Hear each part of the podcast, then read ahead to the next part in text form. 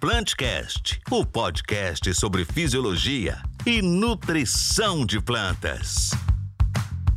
Olá, caros ouvintes, estamos iniciando mais um episódio do Plantcast, primeiro podcast sobre nutrição e fisiologia de plantas, organizado pela empresa ICL.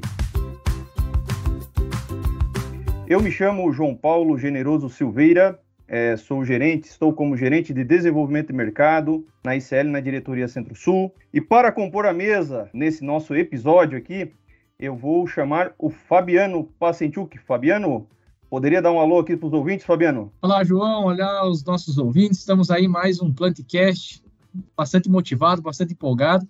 Vem assunto bom pela frente aí, hein, João? Legal, Fabiano que vem diretamente do Paraná, ele que é consultor de desenvolvimento do mercado na Regional Paraná Leste. E também chamo para compor a mesa aqui o Marcos Bezen. Marcos, dá um alô aí para os ouvintes, Marcos. Olá, pessoal. Olá a todos os ouvintes. Marcos Bezen aqui, direto da capital morena, Campo Grande. Vai ser um podcast para lá de especial hoje, hein? É isso aí, Marcos, que é consultor de desenvolvimento do mercado na Regional MS Norte. Bom, hoje nós vamos falar um tema que é bem interessante, né, e que é o gesso como uma ferramenta aí para a construção do perfil do solo. E para falar desse assunto, né, a gente trouxe uma pessoa muito especial que tem um grande conhecimento, pessoa referência a nível Brasil, que tem contribuindo muito com as pesquisas, com o agro do Brasil e tem um conhecimento muito grande nesse assunto, que é o professor Dr. Eduardo Caires, né, que é professor da UEPG. Professor, seja bem-vindo ao nosso Plantcast, professor. Poderia é, contar um pouquinho da sua trajetória para os nossos ouvintes, professor? Olá, João. Olá, Fabiano, Marcos. Prazer enorme estar aqui com vocês. Olá, ouvintes. É uma satisfação estar falando sobre esse tema tão importante para a agricultura brasileira. É, queria agradecer o convite né, da ICL para a gente fazer esse Plantcast. Eu sou professor atualmente, professor titular da Universidade Estadual de Ponta Grossa, no Paraná, e assim, eu fiz toda a minha formação é, no estado de São Paulo. Então, me formei em 86 na Unesp de Jabuticabal, fiz o meu mestrado na Unesp Botucatu em, em 1990, terminei em 1990 e terminei o doutorado em 94. É, em 92, um pouco antes de terminar o doutoramento, vim para Ponta Grossa, é, já fazendo 30 anos, né? 30 anos aqui em Ponta Grossa, e trabalhando arduamente, assim, massivamente, com construção do perfil do solo em áreas em plantio direto desde 1992. Então, é, durante esse período, a gente acumulou muitos dados de pesquisa, né, é, que são, assim, que se tornaram bastante importantes, né, na agricultura, é, e que tem servido de base aí para algumas recomendações importantes para a construção do perfil do solo, que é o tema principal aqui desse, desse é, Plantcast, né? Então, assim, eu acredito que as informações aqui que a gente vai passar sejam bastante úteis e que a gente espera que contribua para o desenvolvimento da agricultura brasileira. Excelente, professor. Muito bom. Já de antemão gostaríamos de agradecê-lo. E, e, vamos dar um primeiro pontapé inicial aqui, professor, para iniciar a partida. Para iniciar a partida aqui, professor, é, gostaria já, né, indo em linha ao, ao, tema central, qual que é a importância, professor, da gente fazer, né? Hoje tem muito né, comentado né, na construção do perfil do solo, mas por que, que é importante, professor, fazer? Muito bem, João. Uh, é extremamente importante é, construir um bom perfil do solo e hoje eu poderia dizer que o Brasil todo está preocupado, todos os produtores do Brasil hoje estão preocupados em construir um bom perfil do solo, porque a, a agricultura brasileira ela, ela, evoluiu muito em direção ao plantio direto. O plantio direto é um sistema fantástico que permite aportar matéria orgânica ao longo dos anos, quando o sistema é bem conduzido, melhora a fertilidade do solo, por isso, né, com, com o tempo. Só que o plantio direto ele tem uma limitação que to, tudo é feito em superfície, né? A calagem é feita em superfície, os fertilizantes são colocados a maioria em superfície. E aí, a, as camadas em subsuperfície, elas, é, como o Brasil tem solos muito ácidos, naturalmente ácidos, e a, as camadas subsuperficiais, elas ficaram muito ácidas e a, e a correção, ela se deu apenas da camada mais superficial. Então, assim, todos sabem que a, a planta, o sistema radicular da planta, só se desenvolve bem se não tiver limitação nem química nem física, né? Então, do ponto de vista químico, se, se faltar cálcio, a raiz não cresce bem. E se tiver um excesso de alumínio, a raiz não cresce bem. E a gente tem encontrado muitas áreas hoje no Brasil é, com falta de cálcio, com excesso de alumínio abaixo de 10 centímetros de profundidade. Então, uh, se eu tenho excesso de alumínio abaixo de 10 centímetros ou tenho falta de cálcio abaixo de 10 centímetros, a planta vai ter problemas para crescer a raiz adequadamente e, e, em camadas mais profundas. E, aliado a isso, o que, que aconteceu nos últimos anos é que a gente começou a ter mais problemas é, de ordem climática, né? É, muita seca, é, e as desordens climáticas, elas vieram, me parece, infelizmente, elas vieram para ficar. É, então, assim, num, num, num, num perfil é, de solo inadequado para o crescimento radicular, o que, que acontece? As raízes concentram-se nas camadas mais superficiais. Aí, o primeiro estiagem, o primeiro estresse hídrico seca a camada superficial e a planta não tem de onde absorver água e nutrientes, e assim a, a produtividade é extremamente afetada por causa das secas nessa situação. Quando a gente tem uh, um bom nível de cálcio, principalmente ao longo de todo o perfil do solo, e não tem alumínio em nível tóxico ao longo do perfil do solo, as plantas são capazes de emitir um crescimento radicular mais profundo. E se houver uma seca durante o ciclo, né, as raízes mais profundas conseguem absorver água e nutrientes durante o período mais seco, e a produtividade é minimamente afetada por isso. Então, a ideia de construir o perfil do solo seria, assim, uma ideia vinculada a manter bons tetos produtivos, independentemente do clima. Né? Se, se houver, né, se, se, se, o clima não for muito bom por falta de chuva, a gente mesmo assim manter altos tetos produtivos.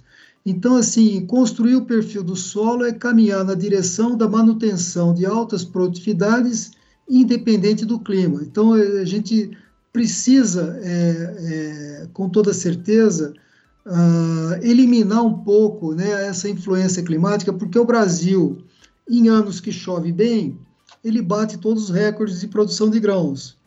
E nos anos em que faltam chuvas, né, a, as produtividades são muito variadas entre diferentes produtores, é, e essas variações elas são devido ao manejo. Né? Então, solos bem manejados vão produzir bem, mesmo em condições não muito adequadas de chuva, e solos não muito bem manejados vai produzir mal, vão produzir mal nessas condições em que faltarem chuvas durante o ciclo. Perfeito, professor. O famoso yield gap, né, professor? Isso, é, isso aí tem. É, o gap de produtividade, né? Tem muitos trabalhos, né? Tem mostrado né, que realmente, né, o que a gente perde pelo manejo ele é bem superior né, do que a gente perde pela falta d'água, né? Isso é o que os trabalhos e pesquisas têm mostrado, né, ao longo dos anos. Mas muito interessante esse esse comentário inicial, né, da importância aí, professor. E veja que legal, né, professor? Tão importante quanto produzir em anos bons é produzir bem em anos não tão bons assim, né? Exatamente. Então, vem, vem muito em linha isso que senhor está falando. E aí, né, a gente sempre discute com produtores, técnicos, consultores, é, essa importância de estar preparados para anos ruins, porque anos ruins, é certo, eles vão, vão ver, né? Eles vão Sim. ver. E aí, pegando carona, professor, nessa, nessa conversa sobre construção de perfil de solo, é, ainda se tem algumas dúvidas, né? Puxa, é calagem, é gessagem, e eu entendo que não são excludentes, né? São ferramentas de manejo que nós devemos fazer, mas como que nós podemos ajudar essa tomada de decisão? Calagem, gessagem, quando uma, quando outra, a sequência. Como que nós podemos tomar essa decisão? Então, Fabiano, é, obrigado aí pela sua pergunta. Realmente, é, esse tema envolvendo calagem e gessagem, é, existe muita polêmica até hoje né, a respeito desse assunto, e inclusive na academia, né, existe muita discussão, existem pensamentos é, discordantes né, a respeito é, de alguns aspectos, principalmente relacionados ao uso de gesso. Mas, assim, a, a calagem é, é, é, a prática, vamos dizer, mais eficiente que existe na agricultura para a correção da acidez do solo. Né? Quando se trata de calagem, a gente está trabalhando com corretivos é, que são é, produtos capazes de consumir prótons de hidrogênio, né, elevar o pH, disponibilizar cálcio e magnésio e melhorar a disponibilidade de praticamente todos os nutrientes, né, tirando alguns, alguns micronutrientes catiônicos, a calagem melhora a disponibilidade de todos, uh, uh, praticamente todos os nutrientes. Então, uh, assim, a, a calagem é uma prática importantíssima na agricultura brasileira, por quê? Porque porque o Brasil tem solos naturalmente ácidos. Né? E aí é, é interessante quando a gente faz alguns levantamentos é, de, de, de, histórico no Brasil com relação ao uso de calcário, a gente observa, por exemplo, nos últimos 20 anos, não é diferente do que aconteceu nos últimos 40 anos, é, de um consumo de calcário muito próximo do consumo de fertilizantes. Né? Ou seja, o Brasil consome uma quantidade muito semelhante de calcário e de fertilizantes. E assim, considerando que a gente trabalha com solos ácidos, né, é, eu acho particularmente que essa proporção ela deveria ser bem maior para o calcário em relação aos fertilizantes. E alguém poderia pensar, bom, vai ver que o Brasil usa muito fertilizante. Não, isso não é verdadeiro. Né? O, o, Brasil não é um dos países que mais usa fertilizante. Aqui a gente tem que considerar que as áreas no Brasil de produção são grandes, né? Mas é, se for considerar o uso por área, o Brasil não é um dos países que usa muito fertilizante. Então, isso significa o quê? Que o Brasil é um país que usa muito pouco calcário, né? Porque usa uma, uma relação um para um, praticamente, de calcário e fertilizantes, e não é um dos países que usa muito fertilizante, né? Daria para usar muito mais e, e, com muito maior eficiência, na minha opinião. Então, uh, isso é bastante crítico no Brasil, que eu acho que precisa repensar o manejo que vem sendo dado em muitas situações com relação à calagem, né? Mas a calagem é a melhor prática que existe, é um dos melhores investimentos que o produtor pode fazer com relação a, melhoria na fertilidade do solo como um todo por corrigir adequadamente a acidez do solo. Né? Ah, quando se pensa no gesso, o gesso ele é um produto à base de cálcio e enxofre, né? ele é sulfato de cálcio hidratado. Então, assim, o gesso ele tem sido um produto muito utilizado para melhoria como condicionador de subsuperfície, né? porque o, o, calcário, apesar de ele ser um excelente é, material corretivo, o que, que acontece? O, os corretivos da acidez, eles são muito insolúveis em água. Então, a correção da acidez do solo é lenta, né? E, e, e, normalmente limitada às camadas mais superficiais. O calcário, praticamente, ele age mais onde ele é aplicado, né? Então, ah, como que fica o subsolo? Como que fica a subsuperfície com o uso somente de calcário? Né?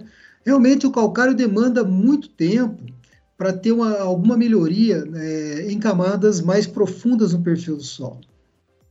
E o gesso, o que, que acontece? O gesso é um produto bem mais solúvel que o calcário, e que ele age como condicionador de, sub, de subsuperfície, melhorando os níveis de cálcio e reduzindo a toxicidade do alumínio, que são os maiores entraves para o crescimento radicular das plantas. Então, o gesso é, ele pode ser utilizado visando a melhoria do subsolo sem alterar o pH. Então, não, não, a gente não deve fazer essa confusão de que o, o calcário é um corretivo da acidez. O gesso não é um corretivo da acidez. O gesso é um, é um produto que melhora a subsuperfície por aumentar os níveis de cálcio e reduzir a toxicidade do alumínio e, com isso, favorecer o crescimento do sistema radicular. Então, são duas práticas, Fabiano, são duas práticas complementares, né? Elas não são práticas é, é que, que, que, competem é, é entre si, É, e para ter uma maior eficiência das duas práticas, o que, que nós orientamos? Sempre procurar corrigir primeiro a acidez do solo. Né? Corrija bem a acidez do solo por meio da aplicação de calcário, e depois que o solo tiver relativamente bem corrigido, é que a gente deve pensar no gesso para melhoria da subsuperfície, porque assim o gesso vai agir mais rapidamente no subsolo quando eu já tenho um solo bem corrigido nas camadas mais superficiais.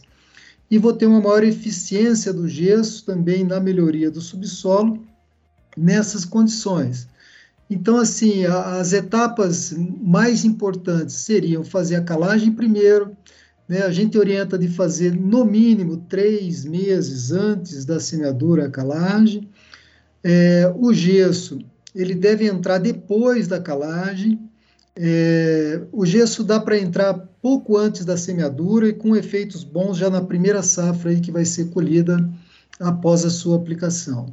Então, primeiro faz a calagem, depois entra com o gesso, e aí a gente consegue, com o tempo, nesse manejo, né, acertando bem as doses, logicamente, a frequência de aplicação, é, fazer melhorias aí por, por muito longo prazo. A gente tem pesquisas de muito longo prazo mostrando resultados fantásticos é, não só nós aqui, né, como outros pesquisadores em outras regiões do Brasil, obtendo resultados é, semelhantes.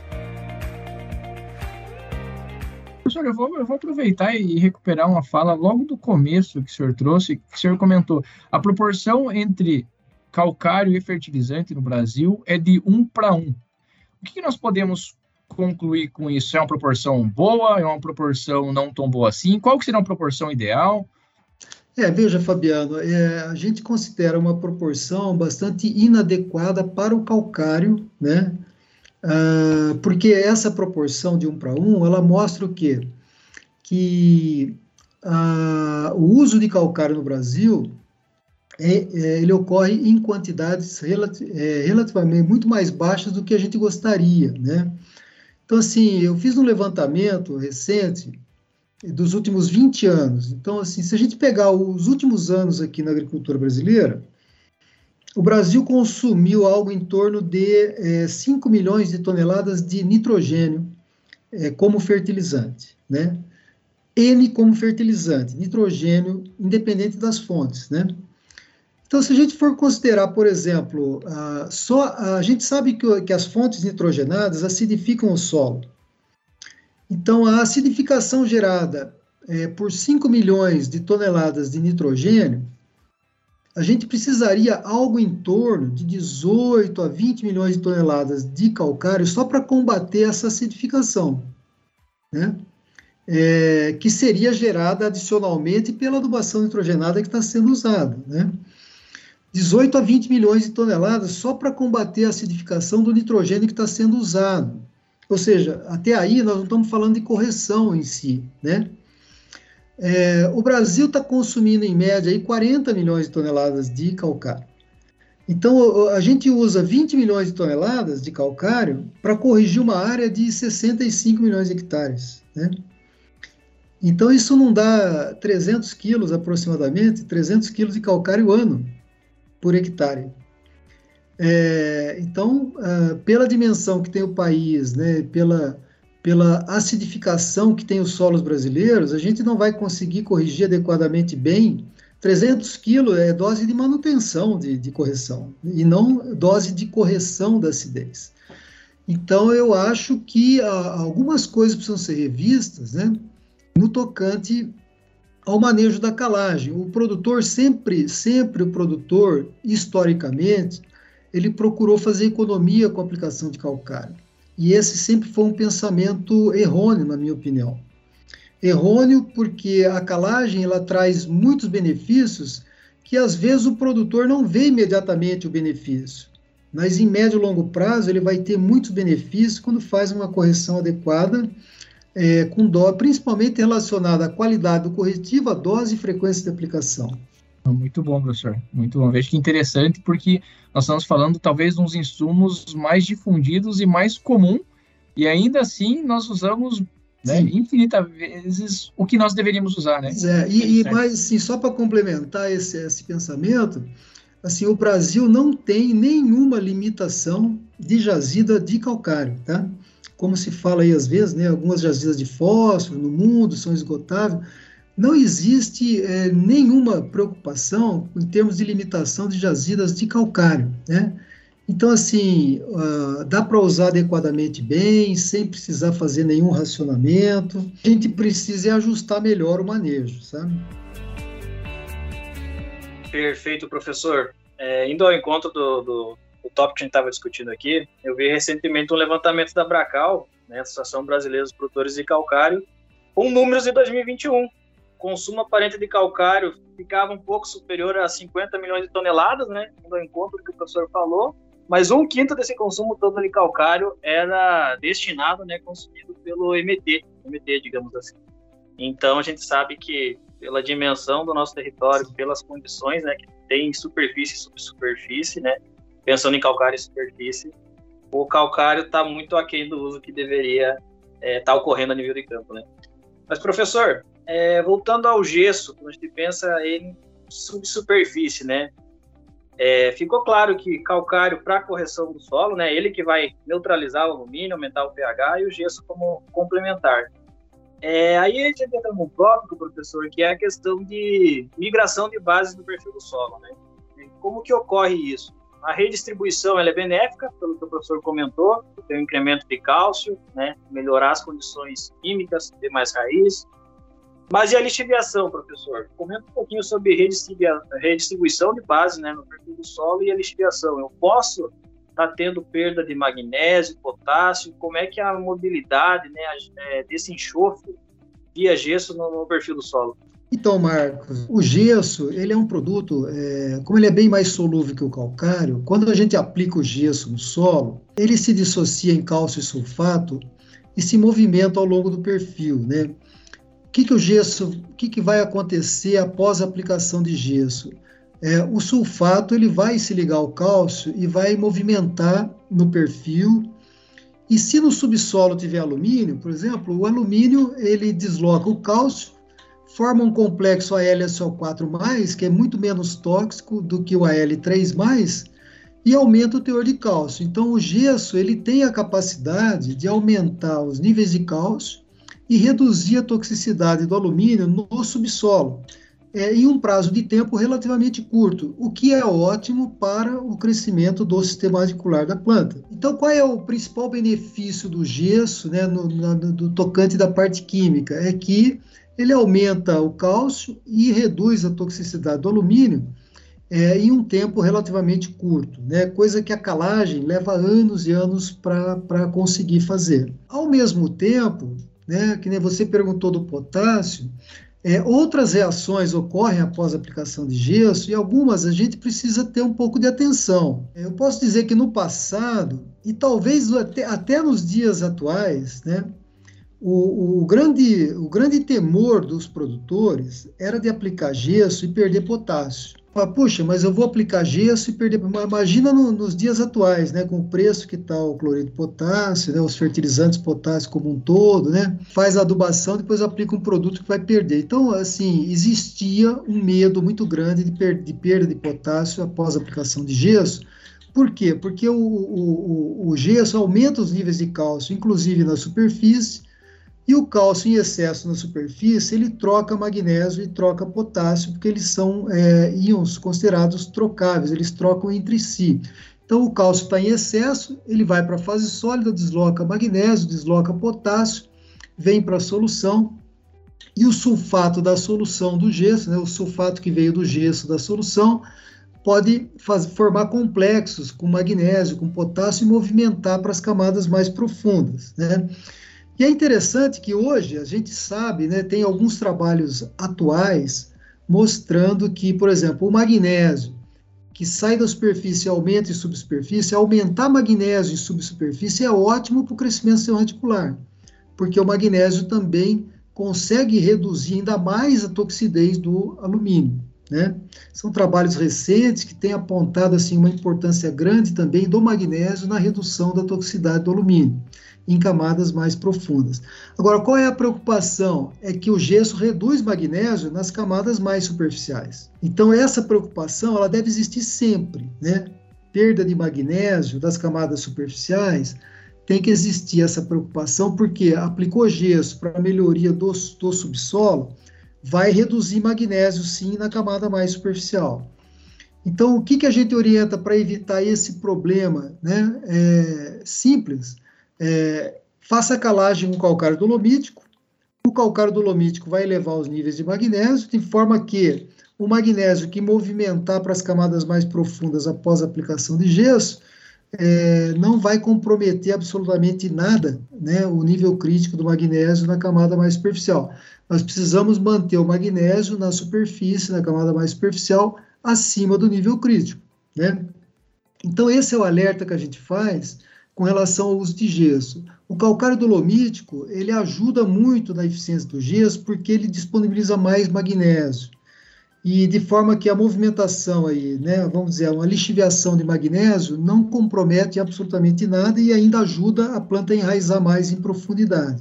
Com relação a potássio, que era o grande temor aí dos produtores, o que, que a gente observou ao longo dos anos é que o gesso ele não, não ajuda a perder potássio, ele ajuda a planta a absorver mais potássio.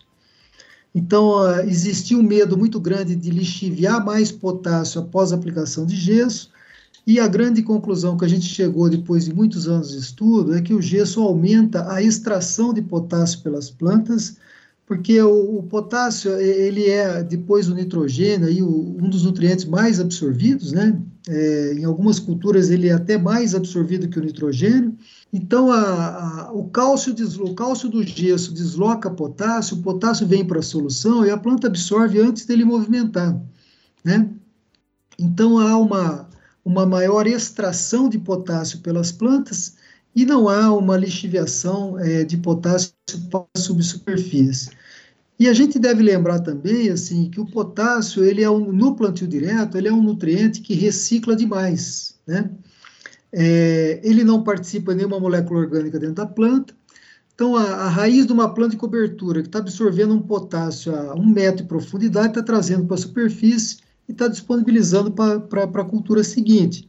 Então, assim, ao longo de 30 anos praticamente em pesquisa com gesso, é, nós não observamos perda de potássio em, em, nenhum, em, em nenhuma área é, que a gente fez esse estudo, e isso concorda com muitos outros estudos feitos por outros pesquisadores no Brasil, né, é, em, outras, em outros tipos de solo, em outras regiões também, inclusive. Então, assim, hoje a gente descarta totalmente a, a, a preocupação é, de perda de potássio no sistema após a aplicação de gesso. É, essa preocupação não deve existir e a gente faz o alerta, né? Assim, monitore o magnésio. Magnésio é importante ser monitorado porque o gesso, assim, em todos os trabalhos feitos em todos os locais do Brasil e em outras partes do mundo, houve redução de magnésio após a aplicação de gesso. Então, o magnésio a gente precisa monitorar e ah, para corrigir esse, esse, problema, o ideal, né, a não ser que o solo já tenha um teor muito alto de magnésio, o ideal seria fazer a calagem com calcário dolomítico. Professor, nós estamos falando de construção de perfil de solo. É claro que nós estamos olhando do nível do solo para baixo, estamos olhando as raízes, né? E claro, né, tem sempre tem um professor, é, talvez tenha sido até o teu professor, o professor Mingo, na, na Unesp de Botucatu, ele comenta que a raiz é um dos maiores capitais que a planta pode ter. Então, todas as vezes que nós temos oportunidade de maximizar crescimento de raiz, nós devemos fazê-lo. Entretanto, olhar para a parte de cima da planta também é importante. Né? De alguma forma, professor, a aplicação de gesso ela pode alterar a fisiologia da planta, de repente, né, alguma coisa de estresse oxidativo, espécies reativas de oxigênio. É, eu tenho lido alguns trabalhos teus que mencionaram isso. O senhor pode nos ajudar a compreender isso aí? Obrigado, Fabiano. Obrigado pela sua pergunta. Teve alguns, alguns artigos recentes mostraram exatamente esse efeito do gesso na redução do estresse oxidativo nas plantas. Eu vou tentar explicar por que, que isso acontece, né? E, e vou tentar também ressaltar por que, que é importante fazer pesquisa de longo prazo no Brasil, né? Porque são, os, são as pesquisas de longo prazo que trazem uh, e confirmam esse, esse tipo de, de comportamento e de resultado.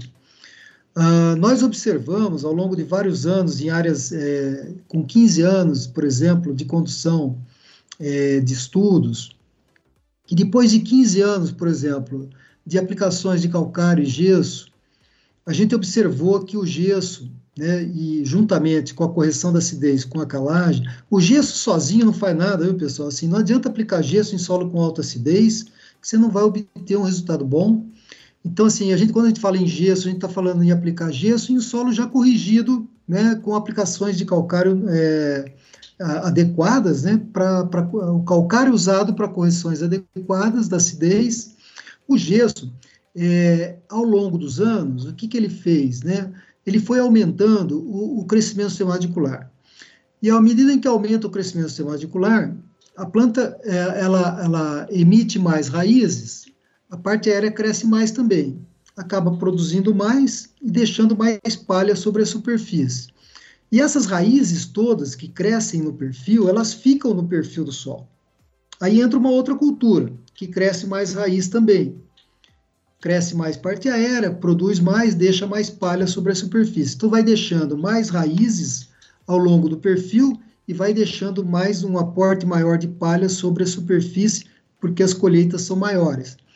E aí, ao longo de 15 anos, o que, que a gente observou? Que o, o gesso foi um insumo extremamente importante para aportar mais carbono no perfil do solo. Aumentou o nível de carbono. E quando você aumenta os níveis de carbono, logicamente que você melhora, né? Com o aumento de carbono, há uma melhoria na estruturação do solo, há uma melhoria em toda a parte física do solo, a estrutura do solo é melhor, a infiltração de água no solo é melhor e o armazenamento de água no solo é maior, porque tem mais matéria orgânica, tem mais carbono. Então, como o solo ele armazena mais água, né, a planta consegue crescer, é, vamos dizer, com menos estresse, né, principalmente se houver um período seco pela frente, principalmente se houver um déficit hídrico pela frente. Então, esses estudos que foram feitos recentemente, que foram estudos feitos juntamente com o professor Cruciola da Unesp de Botucatu, é, eles mostraram que em áreas é, antigas, né, conduzidas por longo prazo em, em, em, com aplicações de calcário e gesso, ah, reduziu né, as espécies mais reativas de oxigênio e, e, aumentou e reduziu também, reduziu também né, o estresse oxidativo né, reduziu a atividade das enzimas é, que, que, que, agem né, contra o estresse. Então, isso, por que, que acontece isso? Porque a planta ela cresce num ambiente que tem mais carbono, né, um, num ambiente que tem mais água disponível, tem mais água armazenada, e quando ocorre um estresse hídrico, ela não se estressa por isso e continua absorvendo água e nutrientes normalmente e produz muito mais, principalmente nesses períodos mais secos, né? Então, além de produzir mais, ela, ela, é, ela produz mais com menos estresse oxidativo, seja, ela gasta menos energia e por isso acaba produzindo mais. Então, o processo fotossintético todo é, é favorecido né, pelo aporte de carbono, pela melhoria do armazenamento de água. É, todo o, o, o aparato fotossintético é favorecido, a fotossíntese aumenta, a planta acaba produzindo mais numa condição em que uh, o estresse hídrico poderia ser um perturbador aí da produtividade, né? Então é por isso que a gente enfatiza tanto a importância né, de se manejar bem o solo, e esse manejo ele deve ser, quando a gente fala em manejo do solo, manejo é, é de médio e longo prazo, é, não adianta fazer manejo de curto prazo, né, isso não existe, Uh, não existe produto mágico que resolva o problema do manejo. Né? Muitas vezes uh, se vai em busca de um produto que substitua o manejo. Isso não existe. Existem muitos produtos que vão é, melhorar ainda mais o manejo. Mas o manejo precisa ser adequado, principalmente com relação ao aporte de palha, a diversificação de culturas dentro do sistema. É isso que vai dar vida ao solo, né? e é isso que vai, vai auxiliar também a planta a ter menos estresse oxidativo. Professor, é, para os nossos ouvintes, né, a gente sabe que hoje, para o posicionamento de gesso, existem né, diferentes métodos de recomendação no Brasil. Né?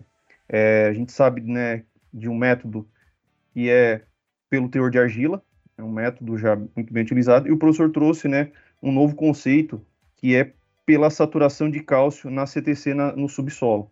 O professor poderia compartilhar conosco né, como que se chegou nesse trabalho e as experiências e os resultados obtidos, professor? Claro, João. Vou compartilhar com vocês com o maior prazer, porque isso aí foi uma busca, foi uma busca incansável nossa, né, é, por uma nova metodologia de recomendação, porque a gente já há muito tempo havia percebido que havia falhas nas recomendações de gesso é, existentes no Brasil e aí a gente foi vendo também que essa não era uma exclusividade do Brasil, né? Exist, existem falhas de recomendações de gesso no mundo todo, né? E assim, um aspecto interessante para que os ouvintes é, tenham noção, uma noção um pouco maior, né, de que o Brasil, muita gente não sabe disso, mas o Brasil é o país que acumula o maior volume de pesquisa com gesso no mundo. Então a gente, isso é motivo de muito orgulho nosso, né? Ah, o Brasil é o país que melhor utiliza gesso no mundo, e mesmo assim, sempre existiram falhas nas recomendações de gesso no tocante principalmente à dose de gesso. Né? As pesquisas com gesso no Brasil evoluíram na década de 1980, é, quando a gente tinha basicamente só sistema convencional de preparo do solo. Aqueles critérios de recomendação, os critérios eles foram divididos, né, é, em dois segmentos de quando aplicar gesso e quanto aplicar de gesso caso precise, né? Uh, esse critério de quando que seria interessante aplicar o gesso, eles foram relativamente bem resolvidos né, durante um bom tempo, mas o quanto aplicar de gesso em cada situação é, sempre foi uma, uma, um, um, problema sério, não só no Brasil, como no restante do mundo. Né? E o único critério que a gente considera que existe, que existe no Brasil ainda, em vigor ainda no Brasil, né, é, que tem embasamento para aplicação de gesso, é o critério baseado no teor de argila, que foi desenvolvido é, pelo Djalma, pesquisador da Embrapa, que nos deixou recentemente, infelizmente. Ele acumulou um volume grande de pesquisa com gesso, foi um grande pesquisador com gesso no Cerrado. É, e ele desenvolveu o critério baseado no teor de argila, é, ele, esse critério tem um embasamento é, porque ele se baseia na capacidade de adsorção de sulfato no subsolo. Então, assim, por que, que quanto maior o teor de argila eu preciso aplicar mais gesso? Porque quanto maior o teor de argila, maior é a capacidade de adsorção de sulfato no subsolo e uma dose maior de gesso deve ser aplicada, né?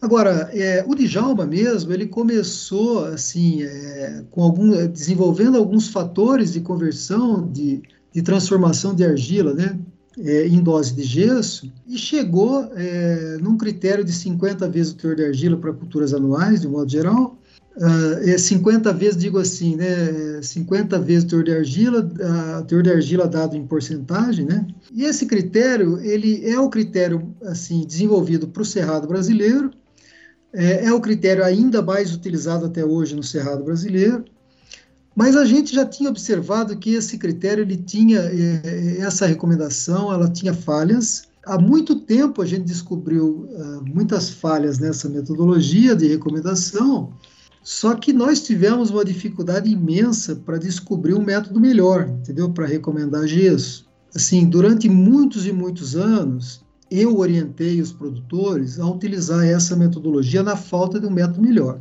né? Então, como não tem nada melhor, não adianta a gente ficar criticando. Eu sou dessa opinião, né, de que não adianta criticar se você não tem nada melhor a oferecer. Então, as críticas elas passam a ser válidas a partir do momento que você tem algo melhor a oferecer. Então, assim, eu sempre finalizava minhas apresentações aí é, recomendando o gesso pelo método teor de argila. E levamos 25 anos para enxergar um caminho para uma nova recomendação. Né? E, e esse caminho ele surgiu quando a gente começou a trabalhar uma base de dados grande que a gente tinha de vários experimentos com gesso aqui na região dos Campos Gerais do Paraná, e a gente observou uma correlação forte é, entre o percentual de cálcio na CTC efetiva e a produtividade das culturas. Né? Então, o, a partir do momento em que a gente observou uma correlação forte entre o percentual de cálcio na CTC efetiva com a produtividade das culturas na profundidade 20 a 40, né? Aí a gente conseguiu, é, esse foi o, vamos dizer, o, o pontapé inicial para a gente desenvolver o novo método de recomendação que a gente publicou em 2018, né, no Agronomy Journal, uh, que é um método de recomendação que a gente considera hoje né, um método muito melhor de recomendação de gesso. Ele, ele define doses muito mais adequadas é, para visando né, obter maior retorno econômico. A, a, calibração foi feita, né, assim, a, a, como é que a gente confirmou que o método realmente funciona? Ele, ele se baseou em doses é, econômicas, né, dos estudos feitos com gesso no Brasil, e a gente, assim, hoje está bem esperançoso que esse método ele vai trazer um novo horizonte é, na agricultura brasileira com relação ao uso de gesso, né, o potencial do uso de gesso para melhoria é, da, da, das produtividades das culturas, principalmente. Porque, assim, foi um método, o método ele foi construído, é, eu, eu levei 25 anos para enxergar um caminho para uma nova recomendação, ah, esse método ele se baseia na saturação por cálcio, na CTC efetiva, por quê? porque o, o, o, gesso ele é capaz de atuar apenas nas cargas elétricas é, que são trocáveis, né? E essas cargas elétricas que são trocáveis, elas, elas se originam na CTC efetiva, né? É, então o gesso é capaz de atuar apenas na CTC efetiva. Não adianta fazer cálculos de dose de gesso visando a CTC potencial, que é um erro, é um erro muito grande. Uh, e o cálcio sempre foi, em todos os nossos estudos, o nutriente-chave de resposta de melhoria com o uso de gesso, né, de melhoria do perfil, maior enraizamento, maior aporte de carbono, melhor infiltração de água, menor estresse oxidativo, sempre esteve envolvido o cálcio. Né? Então, a partir do momento que a gente enxergou essa correlação do percentual de cálcio na CTC efetiva com a produtividade, a gente conseguiu desenvolver esse novo método é, que tem, eu posso dizer hoje, assim, tem sido usado em várias regiões do Brasil. É, até hoje, eu não, eu, eu particularmente é, não, não vi de nenhum usuário nenhuma crítica em relação ao método, só elogios, dizendo que funcionou muito bem em, de, em diversas situações. Eu tenho feito ultimamente algumas, algumas correlações de alguns estudos que estão sendo feitos, inclusive no centro-oeste brasileiro, né? É, em que as doses indicadas por esse método elas foram totalmente condizentes com o comportamento de resposta das culturas, né? É, inclusive, então, são dados, por exemplo, do Mato Grosso, são dados do Piauí, são dados de São Paulo, né? E em condições é, bem diferentes, né, da, das áreas que foram levantadas inicialmente, mostrando que o método eu acho que tem uma amplitude de uso muito maior do que o que se a gente imaginava até no início, que seria mais para a região sul. Né? É, mas eu não tenho dúvida de que é um método muito mais adequado. Lógico que quando se faz recomendações de gesso, a gente tem que ter a noção do que está fazendo, a gente tem que saber que o gesso ele pode reduzir magnésio, e por isso é importante usar calcário dolomítico, né? Quer dizer, e dentro desse conhecimento, eu tenho certeza que o gesso vai amenizar muito problemas climáticos, né? É, e vai poder trazer aí um, uma performance de produtividade ainda maior para a agricultura brasileira. Legal, professor. Com certeza aí uma contribuição muito grande para o agro no Brasil. Tem contribuído vai contribuir cada vez mais aí para o incremento da produtividade e tornar o nosso país, né, cada vez mais competitivo aí a nível global né, no agro, né? É, professor, é, então o professor falou da recomendação, né? Mas aí nosso ouvinte está se perguntando, pô, mas como que é, eu defino se eu devo entrar ou não com gesso? Né? Qual é a camada que eu devo analisar e quais são os critérios? Maravilha, maravilha, João. É, veja, hoje é, a gente simplificou bastante os critérios, né? Ah, e para recomendações de gesso, a gente tem que centrar numa camada do subsolo, né? E a, e a nossa, nossa recomendação é de tirar a amostra da camada de 20 a 40 centímetros. Então, quando que eu devo aplicar gesso hoje? Né? Ah, dá para usar um único critério, né, pelo que a gente desenvolveu, é quando a saturação por cálcio na CTC efetiva for menor que 54% na camada de 20 a 40 centímetros. Né? Então, por exemplo, é, se a saturação por cálcio na camada de 20 a 40 centímetros for menor que 54, eu vou fazer um cálculo da dose de gesso para elevar a 60%. Por que, que eu vou calcular para elevar a 60%? Porque foi justamente esse, esse intervalo, né, entre 54% e 60%, que a gente observou a maior, as maiores produtividades das culturas. Então, por isso que, assim, se eu elevar a 60, quando for menor que 54, eu sempre vou estar no intervalo de máxima produtividade. Então, é, e não precisa usar mais critério nenhum, na, na minha opinião, né? É, falar, ah, mas e o alumínio? Né? Não preciso considerar o alumínio também? Não precisa, porque é, se a saturação por cálcio for maior que 54%, o alumínio já não vai ser tóxico nessas condições, né? É, quando a saturação por cálcio for menor que 54%, o alumínio, a toxicidade do alumínio vai se tornar cada vez maior quanto menos cálcio tiver é, na relação com o alumínio. Então, eu não preciso me preocupar nem com o teor, nem com a saturação por alumínio. Eu me preocupo apenas com o cálculo da saturação por cálcio na CTC efetiva, não é o percentual de cálcio na CTC pH7, na CTC potencial, né? A gente tem observado alguns erros, às vezes, né, de, algumas falhas em cálculos aí. Os laboratórios de análise de solo, muitas vezes, eles estão acostumados a, a soltar percentuais de cálcio, de magnésio, de potássio em relação a CTC pH7.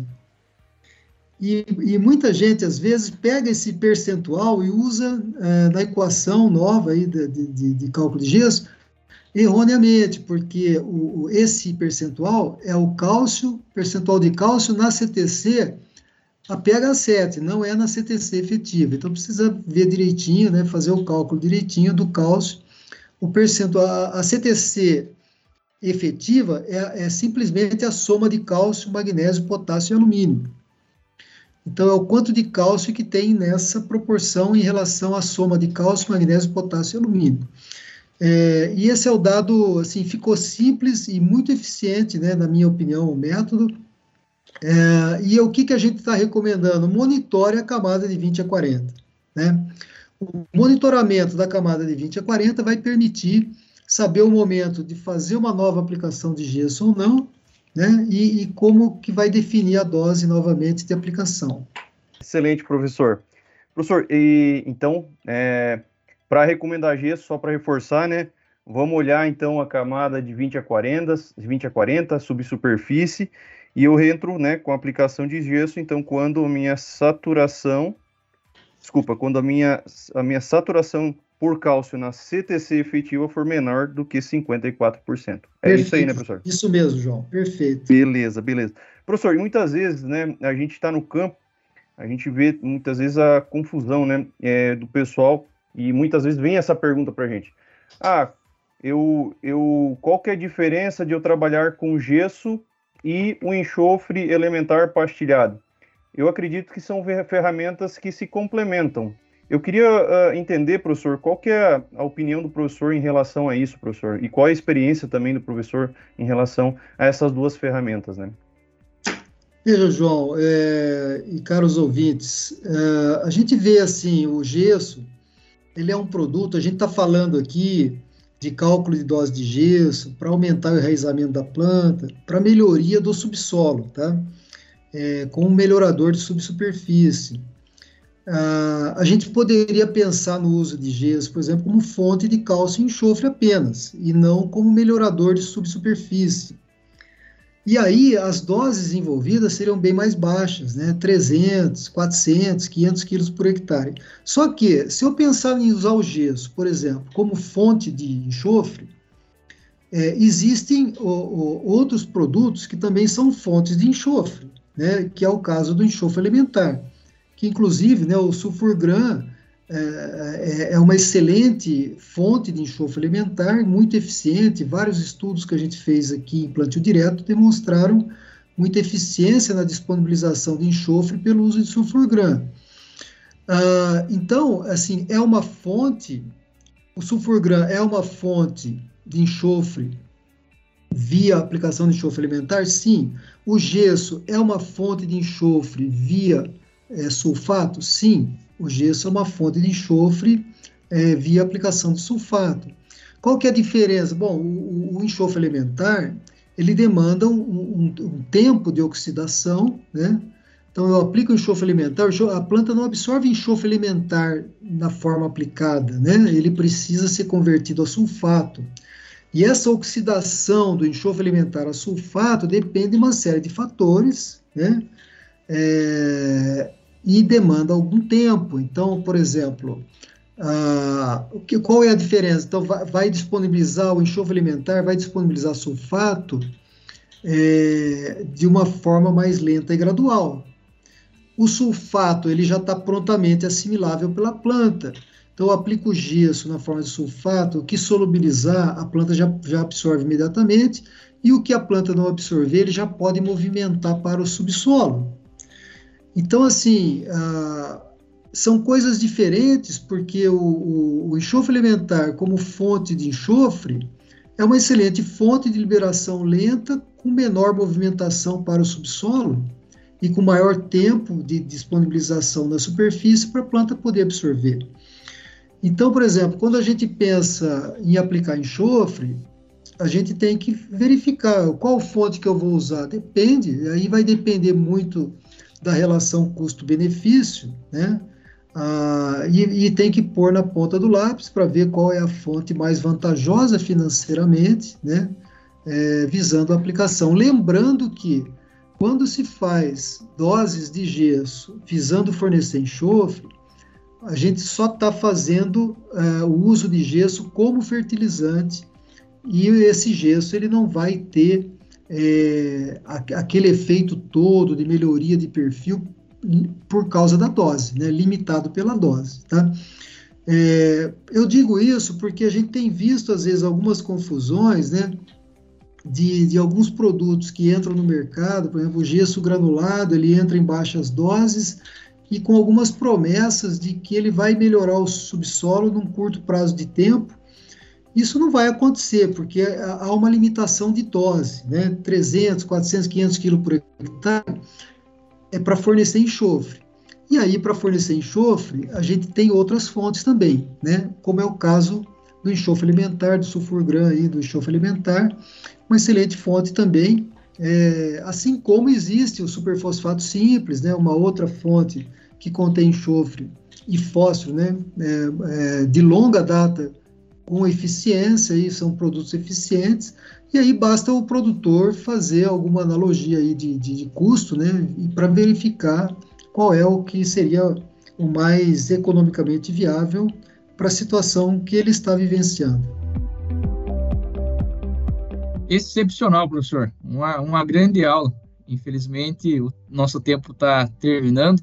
Quando a conversa é boa, o tempo passa rápido, né? É, é, é inevitável. Eu tenho certeza que nós poderíamos ficar horas e horas aqui e ainda sobraria assunto. E esse é o, é o legal. Com certeza nós nos encontramos em outra oportunidade para conversar ainda mais sobre esse assunto, né? Começamos com, conversando sobre construção de perfil de solo, né? Diferenciação, calagem, gessagem, entendendo a importância de calcário para corrigir solo, né?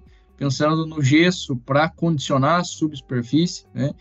É, conversamos sobre esse método que é, o senhor né, definiu há pouco tempo, e aqui cabe um parênteses bastante importante, né, João, Marcos.